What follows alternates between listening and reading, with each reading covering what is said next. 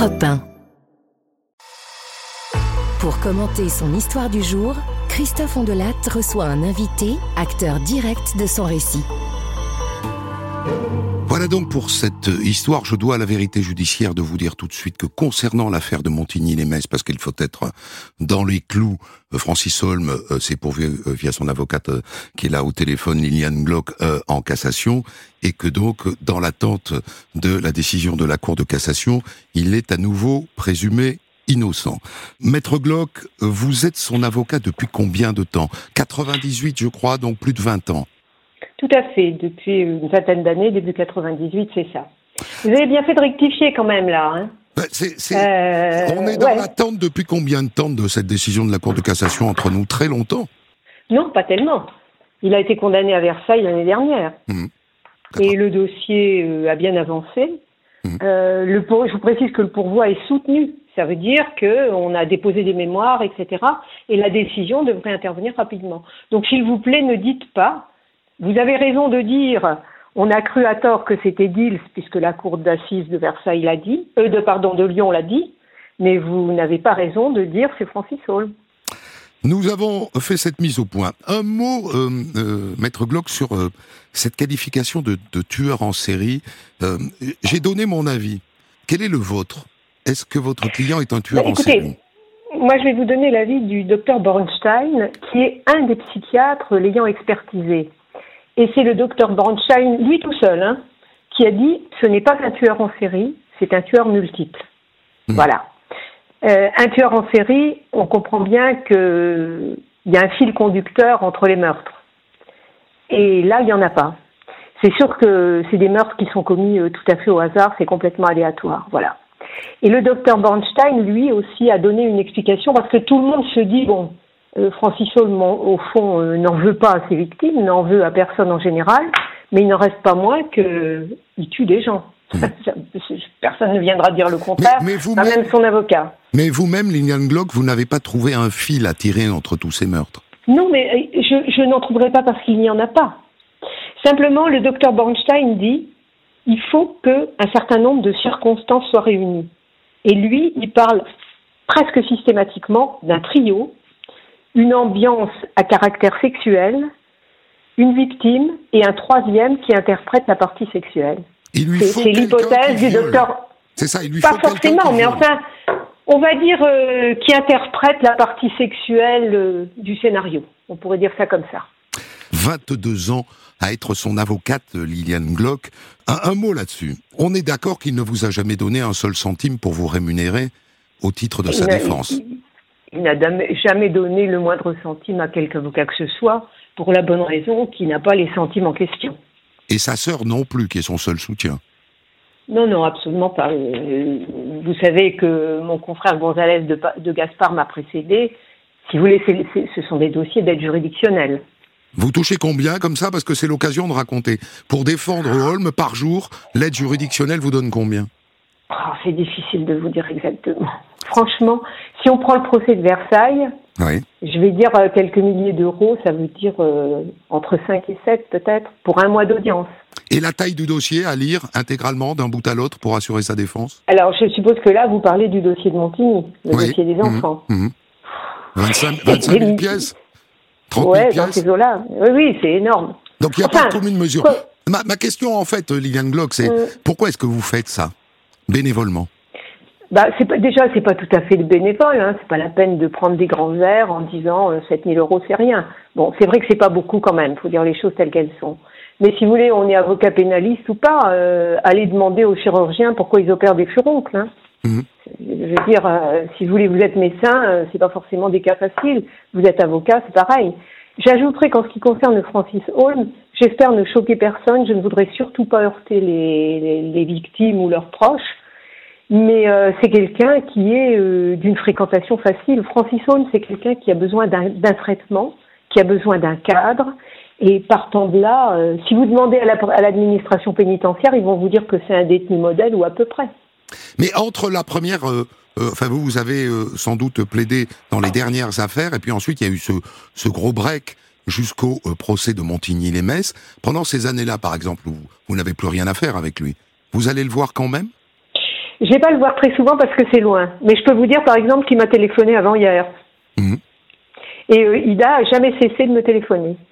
Mais pour vous dire quoi, sans, sans entrer dans votre intimité Écoutez, c'est un très vieux client, hein. voilà, de- c'est depuis très longtemps. Il est euh, très correct, à la différence de certains. Il m'appelle euh, un petit coup, il a deux choses à me, deux trois choses à me dire, mais c'est pas toujours pour demander quelque chose. euh, Il me donne de ses nouvelles. Il m'appelle pas tous les jours, mais enfin, il m'appelle au moins une fois par mois quand même.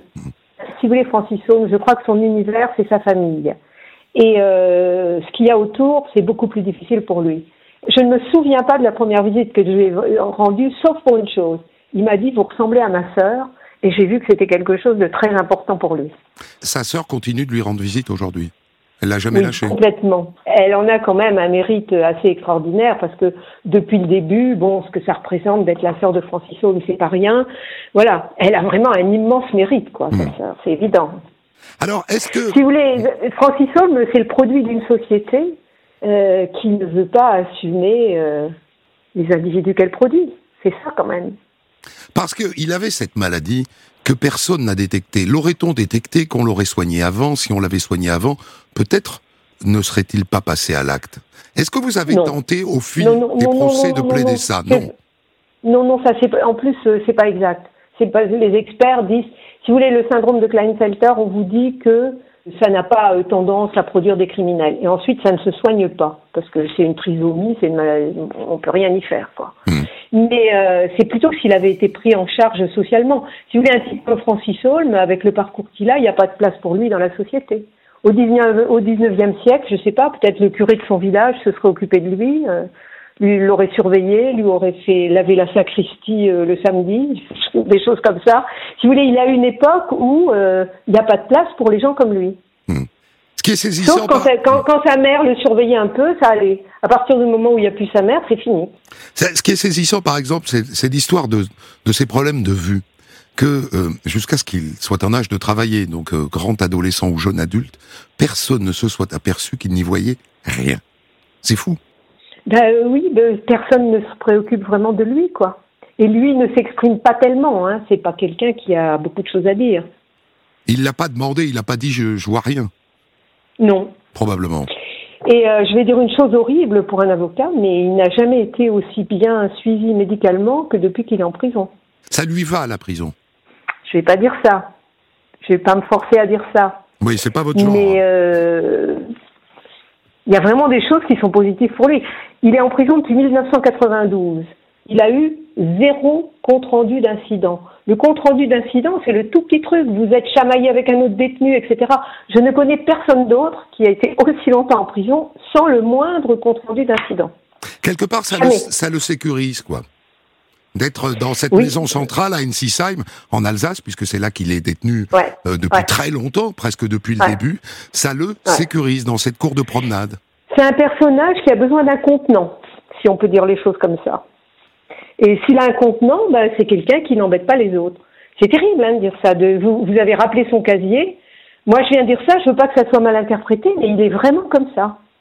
Ah, il y a un moment, moi, j'ai trouvé absolument passionnant, c'est ce, ce procès, vous n'y étiez pas, je pense, pas encore, euh, le procès du meurtre de Laurence Guillaume, avec cette, euh, ce réquisitoire de l'avocat général qui lui dit « Je vais demander votre enfermement en vie parce qu'il n'y a pas d'autre solution. Votre place est peut-être en psychiatrie, mais on n'a pas la méthode pour l'instant. » Cette espèce d'aveu qui est extrêmement rare hein, du côté d'un avocat général que que peut-être, euh, bien sûr, ça n'est pas un malade mental au sens où le définit la loi, mais quand même, on n'est pas loin. Ben, ça doit être une spécialité de Metz, parce que moi, j'ai eu une autre affaire comme ça, d'une euh, petite fille euh, égorgée. J'avais défendu l'accusé. Et il a été condamné, la présidente de la chambre de, la cour d'assises disant J'espère que son état mental sera pris en charge comme il faut en milieu pénitentiaire. Parce que là, on bute, sur, on bute France, sur on- un os. Hein. Bah oui. Non, mais ça, c'est un problème récurrent en France. hein. Tout le monde le sait. Il y a plein de détenus qui ont besoin de d'une assistance psychiatrique et qui ont lourdement besoin. Je veux dire, pas un petit peu. Ils sont pas un peu déprimés. Ils sont pas un peu. C'est pas ça. C'est du lourd. Il faut des Et c'est vrai qu'il y a des c'est des problèmes psychiatriques qui sont gérés par l'administration pénitentiaire. Elle elle n'a pas envie de ça et elle n'est pas prévue pour ça, c'est sûr. Hein. Parce que quand on regarde le cas de Francis Holm, euh, l'alignement des meurtres, l'absence de mobile, la sauvagerie des coups portés, etc., suggère une pathologie mentale. Alors, euh, ça n'est donc pas une psychose, donc ça, ça n'entre pas dans le cadre de l'excuse pénale, mais enfin, euh, il y a, un, trou dans le dispositif, quoi. On, a tous bien compris. Pire encore, vous avez rappelé l'affaire du petit euh, Joris hum. À ce moment-là, il était hospitalisé en interne en psychiatrie. Il avait le droit de sortir accompagné, et c'était le cas, il était accompagné par un membre du personnel. Euh, je, ne redis pas euh, ce qui est arrivé au petit Joris Viville. Quand il rentre le soir à l'établissement, il demande à voir la psychologue et il lui dit J'ai tué quelqu'un. Et la psychologue lui dit Attendez, monsieur Roll, ne me racontez pas des trucs pareils, montez dans votre chambre. C'est dingue quand même, si je puis dire. Merci euh, Liliane Glock d'avoir accepté de revenir sur tout ça tant d'années après. J'adore discuter avec vous définitivement. Des centaines d'histoires disponibles sur vos plateformes d'écoute et sur europe